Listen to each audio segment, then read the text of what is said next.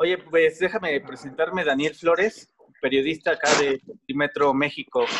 Supongo que ha estado complicada la cuarentena, la pandemia y el confinamiento para, para, para por allá, ¿verdad? Eh, bueno, yo he estado, vivo en Bélgica, y en verdad no, no se ha sentido mucho. Eh, yo trabajo de la casa, entonces tampoco es que me cambió mi ritmo mucho. lo que sí limitó, anuló, fueron viajes y todo eso, pero por otro lado mejor, porque viajaba demasiado y no podía dedicarme a escribir y esas cosas. Me imagino. Oye, pues si quieres, vamos a iniciar con la entrevista, ¿te parece bien? ¿Cómo no? ¿Sí? Tú eres Oscar, ¿no? Oscar Daniel, así Oscar Daniel. Así es. Encantado. Pues Rafael, oye, pues platícame un poquito más, estamos eh, exactamente con todo esto de la pandemia, el tema de las elecciones que se van a presentar en diferentes países. Eh, sobre todo, eh, tú desde tu cancha, ¿cómo has visto el tema, sobre todo en Ecuador? ¿Qué te está apareciendo y qué es el diagnóstico que te da, pues, lo último que ha pasado en, las, en las recientes semanas? Si eres tan amable, por favor. A ver, contextualicemos las cosas. Mira, América Latina ha tenido básicamente elecciones, no ha tenido verdadera democracia. Pero incluso esa democracia formal, cuando ha habido el riesgo de que cambie algo, ha sido aplastada en los 70 por la bota militar. Acuérdate cuando llegó Allende a Chile, pero se dio en todos los países de Sudamérica prácticamente, y esas son estrategias regionales. Y se está dando ahora. No les interesa la democracia de las élites de Estados Unidos, porque se les iba de la mano la región y ahí se acabó la democracia. Eso es lo que ha pasado en Brasil, golpe parlamentario. En Ecuador, entiéndase, democracia no es tener elecciones, es tener elecciones libres y esa decisión que se respete. Se elige un programa de gobierno. Ese programa de gobierno que ganó en el 2017 fue votado a la basura, ¿no? fue adoptado e impuesto el neoliberalismo y ya se acabó la democracia. ¿no? Bueno, y también vemos el golpe de Estado en Bolivia. Dicho sea de paso, con el poder hegemónico, desequilibrante en los medios de comunicación, tampoco podemos llamar democracia lo que vivimos, ¿no? Para tener democracia hay que tener elecciones libres, no manipuladas, y eh, con información adecuada, para que sean libres. Claro. Eh, por ejemplo, en Argentina, Scioli perdió no contra Macri, sino contra el Grupo Clarín. Mientras no se resuelva la cuestión mediática, América Latina no tendrá verdadera democracia. Pero si eso nunca ha estado bien, creo que ahora está peor que nunca. Algo similar a los 70, ¿no? Decidieron a la región. Te insisto, o sea, democracia no está en elecciones, está en elecciones libres, anticipadas, universales, informadas, pero dentro de reglas preestablecidas que se llaman Estado de Derecho, para que no sea la dictadura coyuntural de la mayoría. Lo que te, te estoy diciendo está en la Carta democrática interamericana, hecho ese paso. ¿Qué es lo que quieren hacer en países como, bueno, en, Brasil obviamente hubo un golpe de Estado, le impidieron a Lula participar, no hubo elecciones libres, porque había que escoger entre Bolsonaro y otros más. Le impidieron a la gente escoger a Lula. No, eso no es libertad, te restringen tu capacidad de elegir, tus opciones, que no son elecciones libres. ¿no? Eh, en Bolivia quieren retrasar las elecciones porque saben que van a perder y quieren eliminar al candidato del MAR. No son elecciones libres. Y los mismos que te dicen que hay que regresar a trabajar, te dicen que después de tres meses no se puede ir a salir a votar, porque en realidad no les interesa la salud de la gente. Quieren a toda costa ganar, seguir en el poder con o sin elecciones, con o sin democracia. La democracia para ellos es bueno en tanto en cuanto eh, les permita mantener, defender sus intereses. Y algo similar está ocurriendo en Ecuador. ¿Cómo te puedes imaginar que se puede llamar democracia a un sistema donde siete meses antes, las elecciones son el 7 de febrero del 2021, eliminan con ley a la principal fuerza política del país. Puede que haya elecciones el 7 de febrero, pero ya no serán elecciones libres. Eso no es democracia. Se ha destrozado el Estado de Derecho. Después, si quieres, profundizamos en la barbaridad y en los argumentos que utilizan para eliminar la principal fuerza política. Pero nada justifica. Además de que son argumentos realmente irrisorios, absurdos, pero nada justifica en una democracia que siete meses antes de las elecciones generales se elimine a la principal fuerza política. Entonces, volvemos a lo de siempre. Se acabó la democracia porque había el riesgo de que cambie algo. Claro, oye, ni siquiera con un antecedente inmediato sobre una desaparición de un partido como está sucediendo ahorita, ¿verdad? Eh, era como en los 70, cuando incluso el retorno a la democracia se proscribían partidos. Eso no es democracia, no hay elecciones libres. ¿no? Eh, entonces, eh, eso es lo que está pasando en Ecuador, lo que quieren hacer en Bolivia también, pero en Ecuador ya lo hicieron. Eliminaron a la principal fuerza política. Dije, tenemos 10 días de trámite para la defensa, eso es cortina de humo para tratar de darles viso de, de legitimidad algo absolutamente ilegítimo y absolutamente ilegal y absolutamente antidemocrático. Oye, en Ecuador, nosotros nos enfrentamos a una dictadura. Eh, a estas alturas, ¿qué significa Lenin Moreno para Ecuador? Creo que es el peor gobierno de la historia y el hombre más nefasto que ha habido en el país. Es un hombre sin honor, nunca tuvo muchas luces, pero eh, sin honor, absolutamente irresponsable, no le importa un comino el país. Y te puedo dar muestras de eso. Por ejemplo, lo que hizo con Julian Assange. Somos el primer país en la historia que autoriza una fuerza extranjera a entrar a su embajada. La embajada es solo patria. Ya. Rompiendo la constitución. Lee el artículo 41 de la constitución, pero como tiene la complicidad de los grandes medios de comunicación, los poderes fácticos, no pasa nada. El tipo podría estar preso por, por rompimiento de la constitución. Sin honor, le renunció el vicepresidente ya llevamos cuatro vicepresidentes en tres años, porque ha destrozado la institucionalidad del país y la estabilidad. Por las trampas, ¿no? Cuando tú empiezas a hacer trampa tienes que aumentar. ¿eh? O sea, es como el delincuente que quiere ocultar un, un delito y tiene que seguir mintiendo y mintiendo. Una mentira ya se vuelve cada vez más grande, más irregularidades, más ilícitas. Lo mismo les pasa a esta gente.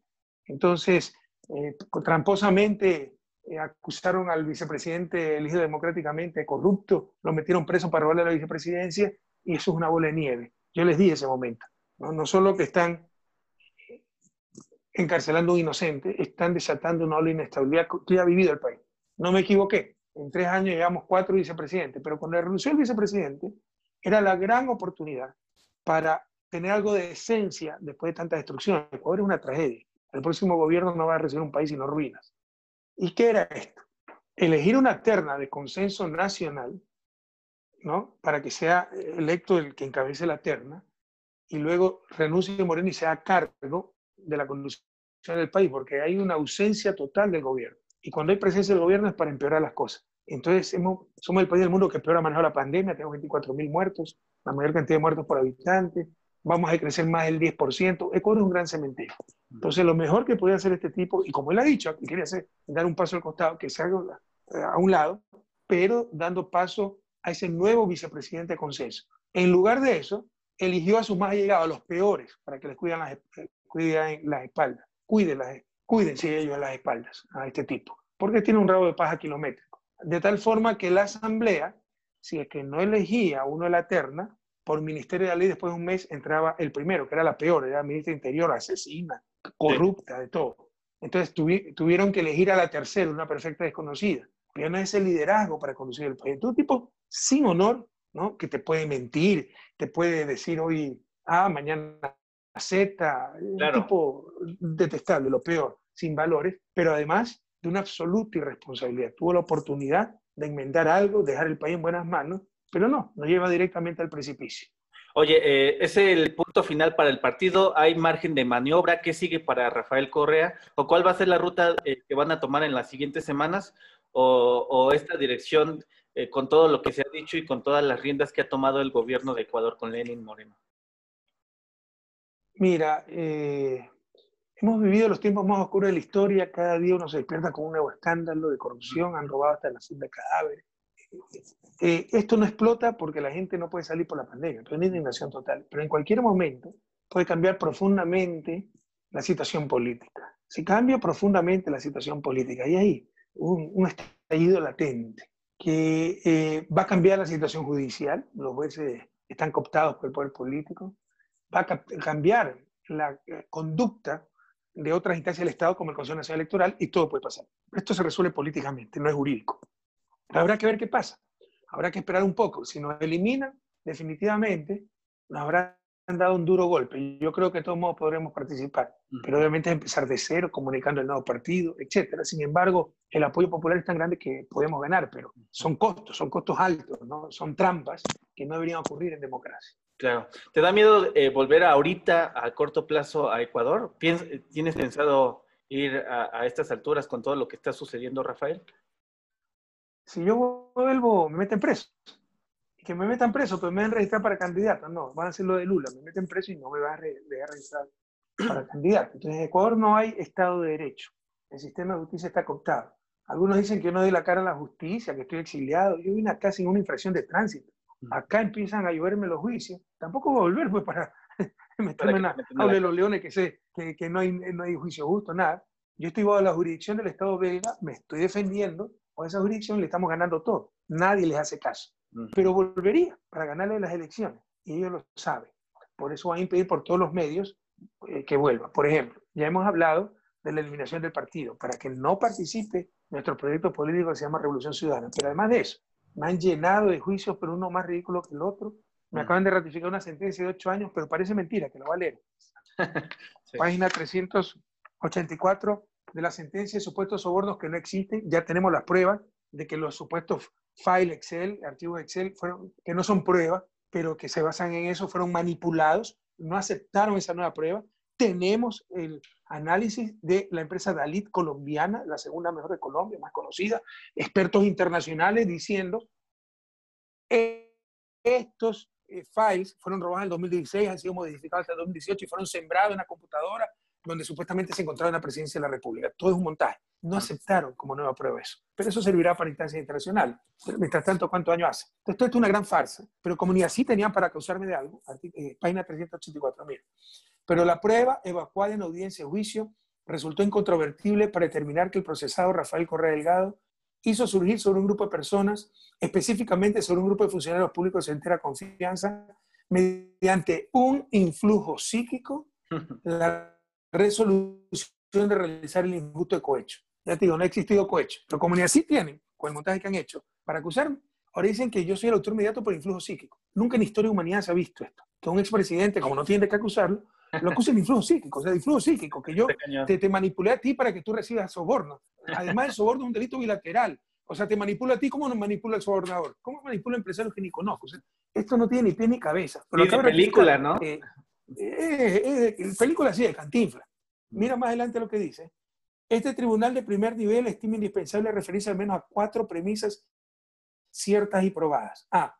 Que el procesador Rafael Correa Delgado exigió la entrega de dinero ilícito para sí mismo fruto de los sobornos. Tan es así que en franco ejercicio de su liderazgo dentro del entarimado de corrupción, recibió el depósito, ahí chuta, ahí sí se fregó, le pescaron un millón de dólares, dos millones, una cuenta en Panamá, en Bahamas, en Andorra. Recibió el depósito de seis mil dólares en su cuenta personal que le mantenía el Banco del Pacífico. Se fue un préstamo que hizo a la caja que nosotros hicimos en nuestro propio fondo, en la presidencia, como en cualquier oficina, que sea un aporte mensual para cualquier emergencia, ayudar al que perdió el empleo, hacer el préstamo, eh, ayudar al que se le incendió la casa. Estaba sobregirado, pedí 6 mil dólares, lo deposito en mi cuenta personal de Ecuador, lo pago hasta el último centavo, están los cheques, los recibo. Eso dice que son sobornos. O sea, ya, ya es cantinflesco. Sí, ficticio, ¿no? Y por si acaso, para que tengan, para que no tengan, estamos siendo juzgados por jueces temporales, puestos a dedo. Eso va contra todo el sistema interamericano la jurisprudencia de la Corte, porque estos tipos se han apoderado de todo el Estado, votaron un 60% de los jueces, los reemplazaron con jueces designados que obviamente la condición es que sean anticorreístas, corruptos o miedosos, ¿no? Y eh, el último tribunal, los tres jueces eran temporales. Entonces solo esperan que les den el nombramiento definitivo. ¿Qué, qué imparcialidad puedes tener en, en, jueces así, en tribunales así? Cooptado el asunto totalmente, ¿no? Totalmente, totalmente oye, Rafael. Por si acaso, mira, Oscar Daniel, también está, también se verificó que había contubernio entre el presidente del tribunal, el juez Iván León, y la secretaria y la fiscal. Sí. Es eso, eso es fraude procesal. Pero están las pruebas. Tú, puedes publicarlo, entra a la página web justiciamarrada.org. Ahí vas a ver los mails que el presidente del tribunal, Iván León, juez puesto a dedo para perseguirnos, con la secretaria de Fiscalía, de la que nos acusaba, la fiscal nacional, la, fiscal general de la Nación, la secretaria se llama Marta Caiza, ahí están los mails, ahí están cómo se intercambian las sentencias, ahí está cómo se cambian esto. Eso es un fraude procesal monstruoso. Debió ser escándalo mundial si eso ocurrió en mi gobierno en Venezuela. Ahora dado 10 veces la vuelta al mundo. No pasa nada, los presos deberían ser ella. oye, eh, ¿qué le duele a Ecuador a estas alturas actualmente? ¿Qué es lo que más le duele a la ciudadanía? ¿Qué es esta caída de la popularidad de, Lenin? Obviamente el tema de la pandemia ha desgastado a todos los presidentes, Rafael, pero unos más que otros por la mala gestión, por, por la, el ocultamiento de cifras. En el caso de Ecuador, ¿qué es lo que le duele más a estas alturas y con esta gestión que, de los últimos años?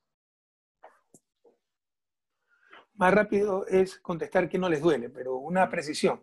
La pandemia no ha afectado a todos los, a todos los presidentes, ¿no?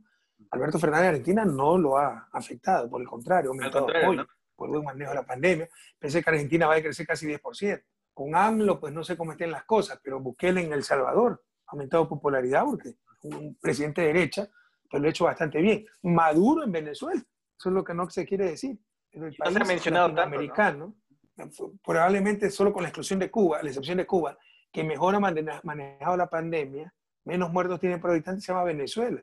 Eso ha mejorado el apoyo de Maduro. ¿no? Y eso suele suceder. Nosotros en abril del 2016 tuvimos un terremoto terrible, casi 8 en la escala Richter, una tragedia. Actuamos también que donde ocurrió la tragedia es nuestro bastión político. La gente vio eh, cómo actuamos. Eso suele ocurrir, pero tienes razón, la generalidad es lo contrario. La gente queda tan insatisfecha, como el terremoto en Concepción contra Piñera, que eh, porque no actúa a tiempo el gobierno, o el huracán Katrina contra Bush, ¿no? Pero hay excepciones cuando hay buenos gobiernos y eso se ha visto en esta pandemia. Esa precisión quería hacer. ¿Qué le duele al país? ¿Qué no le duele? Le destrozaron todo. Un país que no había resuelto todos sus problemas, pues no somos tontos, pero que estaba en vía de desarrollo, que era sorprendía a América y al mundo, era un país de alegría, de optimismo.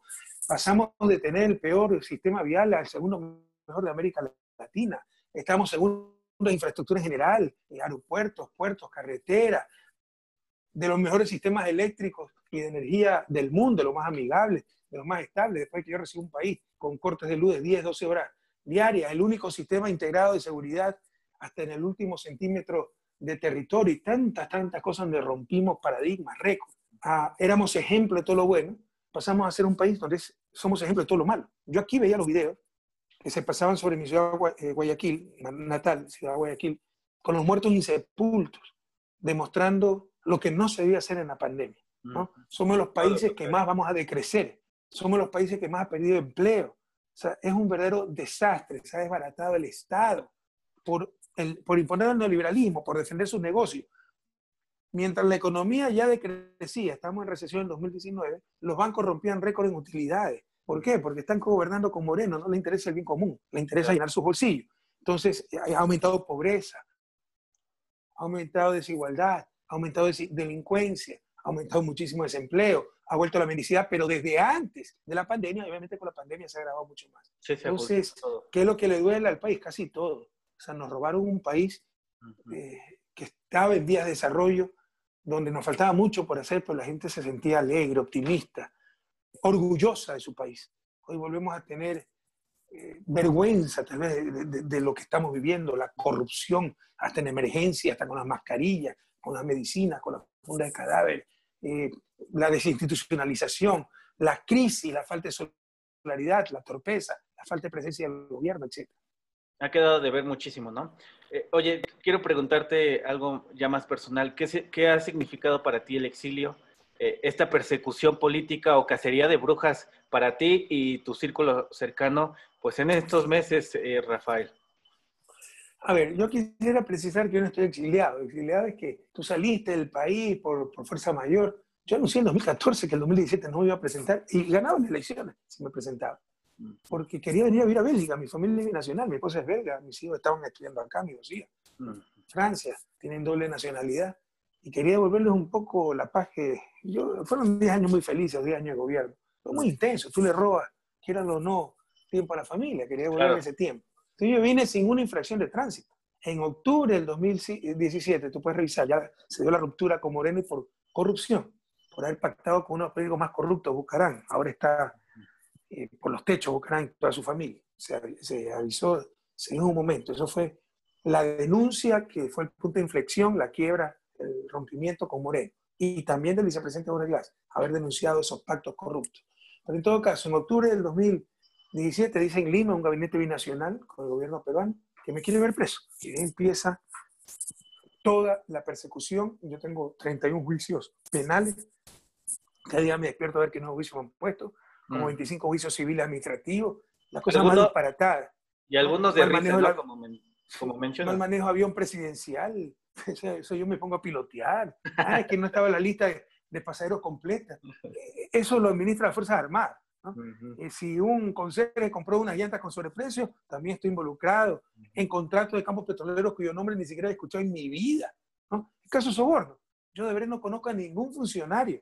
Dijeron que Odebrecht había financiado mi campaña.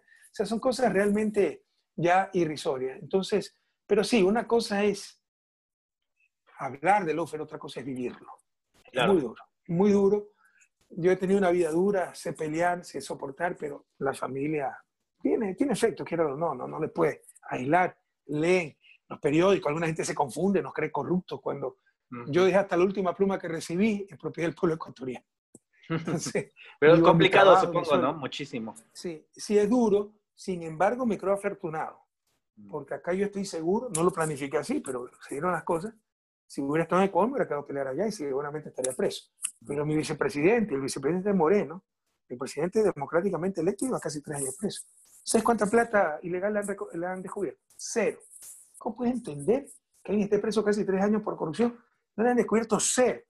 Lo involucrado en el caso de Odebrecht, Odebrecht ni siquiera acusaron. Entonces es claro el pacto del gobierno con Odebrecht. Ustedes acusen a Glass, el vicepresidente, acusen a Correa y nosotros no los acusamos a ustedes. Pero es evidente el, pacto. Que son los corruptos que nos acusan de corruptos de nosotros.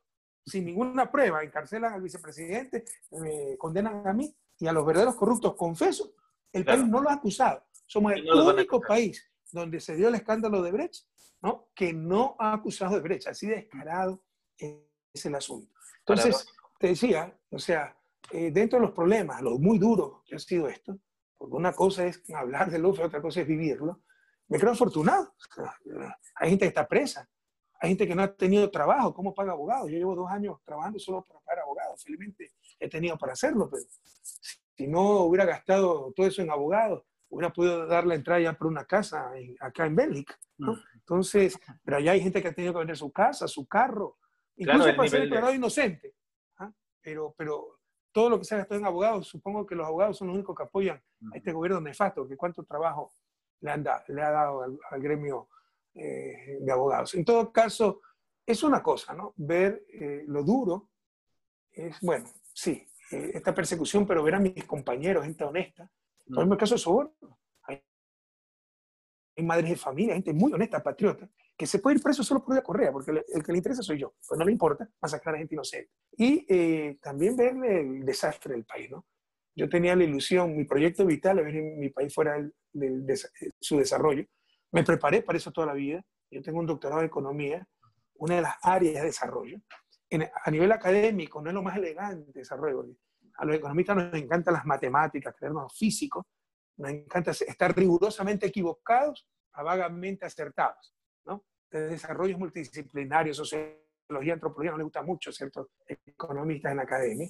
Y yo escogí, son tres los campos de, un doctorado, eso porque sabía que era lo más útil. Me preparé toda la vida para esto. mi, mi, proyecto vital era ver mi país fuera de su desarrollo y creía que lo íbamos a lograr, porque llevamos 10 años de progreso, 20, 30 años más, podíamos salir de su desarrollo.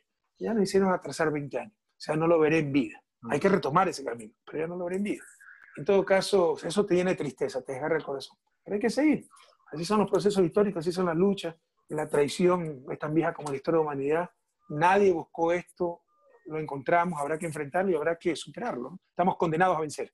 Tocaste el tema del neoliberalismo y, me, quisiera recalcarlo un poco, eh, Rafael. En México también eh, el presidente Andrés Manuel López Obrador es algo que ha tocado y hay como esta eh, polarización de socialismo, neoliberalismo. ¿Qué tan bueno ha sido para América Latina el socialismo y, esta parte en los últimos años con, los gobiernos que tenemos ahorita en México, eh, Donald Trump en Estados Unidos, también en Brasil, eh, etc, etc. ¿Qué te parece eso? ¿Cuándo es que hemos tenido socialismo en América Latina? El único sistema socialista real en América Latina es Cuba. Y Cuba tiene indicadores sociales mejores que los países desarrollados, menos mortalidad infantil que Estados Unidos, Ah, pero un país pobre, desarrollado. Claro, pues tremendo bloqueo. O sea, tú no puedes juzgar el caso cubano sin el bloqueo. Es como... Claro, eh, sumamente castigado. Sin tomar en cuenta el, bloqueo. Es como que encuentres una persona muerta con 17 puñaladas de espalda y decir que murió de muerte natural. Ah, no, Cuba mira los problemas económicos, pero si, si lleva 60 años de bloqueo, ¿qué país nuestro va a soportar seis meses de bloqueo con Estados Unidos? Lo mismo Venezuela, lo mismo Venezuela. Que el sistema venezolano, yo no entiendo eso, los análisis, los artículos. Sistema venezolano, la migración venezolana, pero si tiene un bloqueo brutal, está en una economía de guerra. Venezuela no puede vender su petróleo. Impone para Ecuador que no puede vender su petróleo y en tres meses te quiebra. Entonces, ¿qué estamos hablando? Un reduccionismo ya absolutamente deshonesto. Entonces, lo que ha fracasado en América Latina es el capitalismo.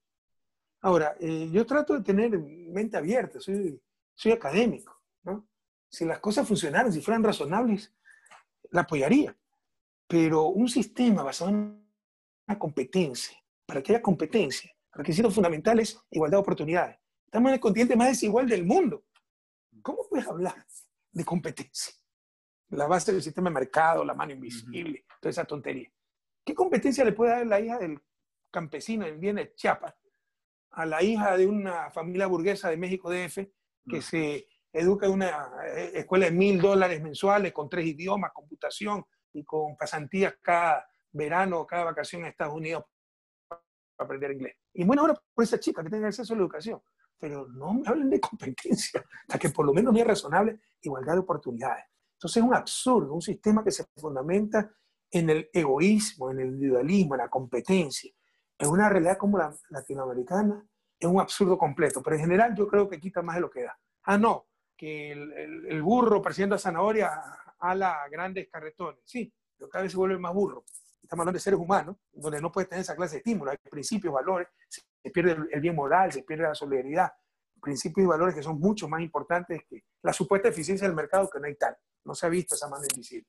Entonces, bueno, yo, tengo críticas a nivel conceptual, a nivel de valores del neoliberalismo y el, sistema de mercado, a ultranza, sin desestimar el, el mercado, pero el mercado al servicio de la sociedad, no la sociedad al servicio del mercado, pero un sistema basado en el egoísmo, en el realismo, en la competencia, en una realidad como la latinoamericana, me parece un disparate completo. Y, con muchos contrastes. Y eso es lo que ha fracasado. Eso es lo que ha fracasado. Además, corrupto.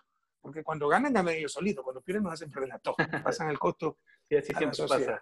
¿no? En todo caso, eh, a ver, ¿qué, más te iba a decir? Este, bueno, eso, eso es lo que ha fracasado. Y el otro error que se comete, gravísimo en análisis del desarrollo, es comparar las instituciones que estos países tienen ahora para mantener un sistema que ya les resultó, que nosotros que tenemos que salir de su desarrollo. O sea, para graficártelo, ¿no?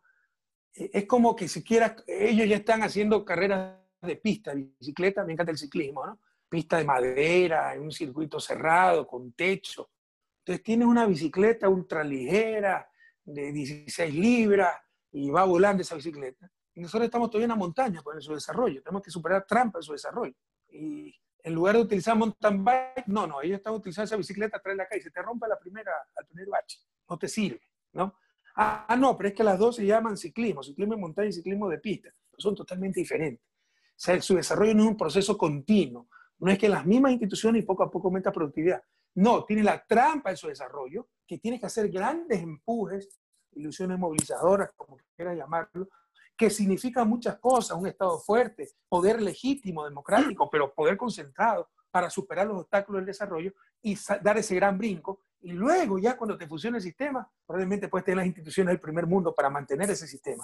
Pero América Latina tiene que encontrar el sistema que le funcione en estos momentos. Entonces, eh, eh, tenemos que buscar nuestras propias respuestas y seguimos imitando. Lo que ha fracasado en América Latina no es el socialismo, no ha habido socialismo nunca. Es este capitalismo y ahora este neoliberalismo que ni siquiera se aplica en los países desarrollados. Anda a ver el nivel de impuestos, gastos públicos, los derechos, las regulaciones que existen en estos países, ¿no? Eh, se los quiere imponer eh, mucho más cavernícolamente, brutalmente en América Latina, pero cuando eh, es totalmente absurdo para nuestra realidad. Y ningún país desarrollado así. Rafael, una opinión sobre Andrés Manuel López Obrador, el presidente de México. Él llama cuarta transformación pues esta administración que ha encabezado. Morena, su partido arrasó en las anteriores elecciones y obviamente pues el tema de la pandemia y algunas decisiones ha, polarizado el país. ¿Qué opinas sobre el presidente, el, tema de la cuarta transformación? Yo tengo la mejor de las opiniones, AMLO, ¿no? creo que por fin México tiene algo diferente, porque con todo respeto, qué cantidad de gobiernos mediocres. Mm. Peña Nieto, Calderón. lo mismo de siempre, lo mismo lo peor, entreguismo. Y obviamente no funcionaba. El libre comercio, 25 años tiene el NAFTA, y están al lado del mercado más grande del mundo a nivel de país, que más grande es la Unión Europea, pero son 28 países. Y México, miren el índice de desarrollo humano, no me hables de desempleo, las, que la técnica, que, esta industria de punta, eh, esas son excepciones. O sea, a nivel de producto por habitante no se despega mucho del promedio de América Latina.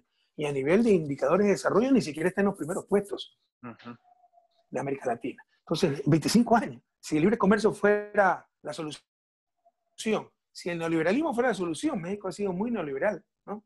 Eh, ya estuviera fuera del desarrollo México y no ha pasado nada, nada. No hay diferencia sustancial con el resto de América Latina. Entonces, al menos Andrés Manuel es algo diferente. Va a enfrentar muchísimos obstáculos, porque los problemas de México son multidimensionales. Todos, como todos los países latinoamericanos, pero algunos más graves, por ejemplo. Todos los países latinoamericanos tienen problemas de desempleo, sector informal, baja productividad. Pero el problema de la violencia en México es gravísimo. Mm. El problema de zonas tomadas por el narcotráfico y áreas que domina no el Estado, sino el narcotráfico, es, tremendamente duro. Entonces, el desafío inmenso para Andrés Manuel. Yo sí me estoy preocupado porque la gente espera soluciones mágicas, inmediatas, mm. porque hay siempre un desfase en política, en tiempo y espacio, en tiempo y espacio. En tiempo, porque ni siquiera hacer una hidroeléctrica para resolver el problema eléctrico, ahorita es el gasto. Y la hidroeléctrica va a estar después de seis años, cuando ya se acabó tu gobierno. Mientras tanto la gente dice, oiga, no vemos ningún beneficio. Y en el espacio, porque tú puedes cargar un impuesto a los más ricos para financiar la seguridad social de centenas de miles de amas de casa. Pero las centenas de miles de amas de casa reciben un beneficio difuso, no te lo van a agradecer. Esos mil tipos más ricos son los dueños de los medios de comunicación, etcétera, van a ser tu enemigo jurado y van a darte con todo. Entonces, son los problemas políticos en general, pero particularmente o especialmente en América Latina.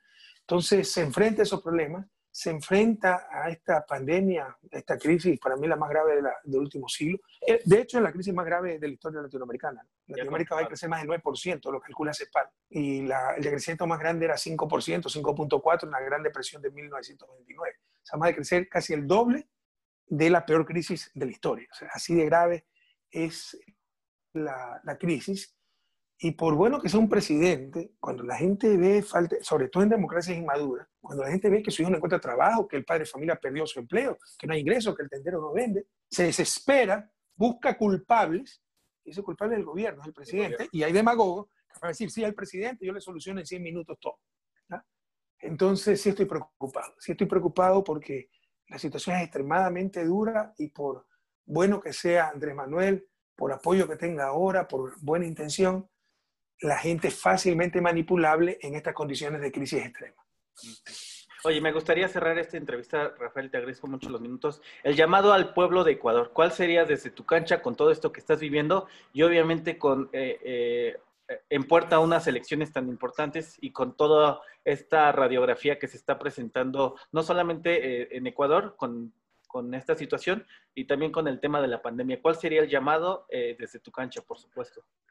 Mira, Mira, el virus no lo creó el gobierno Moreno. La tragedia sí, es una catástrofe, una catástrofe. Hay tristeza, hay indignación, hay desesperanza. Y el rato que nos roban hasta la esperanza, nos habrán derrotado. Entonces, ¿cuál es el mensaje para gente? Yo siempre digo, no podemos perder la esperanza. Yo soy un optimista enfermizo y ojalá que esa enfermedad sea contagiosa. Siempre habrá luz al final del túnel, saldremos adelante. Sí, la situación es durísima, pero saldremos adelante, pero por eso debemos poner de nuestra parte. Debemos vencerlo en las próximas elecciones, en momento de unidad. Vendrán más mentiras. Lo que ha hecho Moreno no pudo hacerlo, ni la décima parte hubiera podido hacerlo, sin la complicidad obscena de la prensa. Vendrán bombardeos para hacerte confundir, para decir que los villanos son héroes y los héroes villanos, mm. que lo bueno es malo, lo malo es bueno, que los corruptos son honestos, los honestos somos corruptos. Tú solo piensas, eso siempre le digo al pueblo ecuatoriano, ¿cuándo vivías mejor? Ahora, en esta tragedia, aguante con la Revolución Ciudadana. Sí, con la Revolución Ciudadana, todos a votar por la Revolución Ciudadana el próximo 7 de febrero. más unidos que nunca, con la esperanza, pesa la dureza del momento y hay luz al final del túnel. Pero para eso nadie se engaña. Para recuperar la patria tenemos que derrotarlo en las próximas elecciones. Muchísimas gracias por los minutos y el, tiempo, Rafael. A ti, por Fuerza México. ¿no? Gracias. Abrazo. un fuerte abrazo. Abrazo.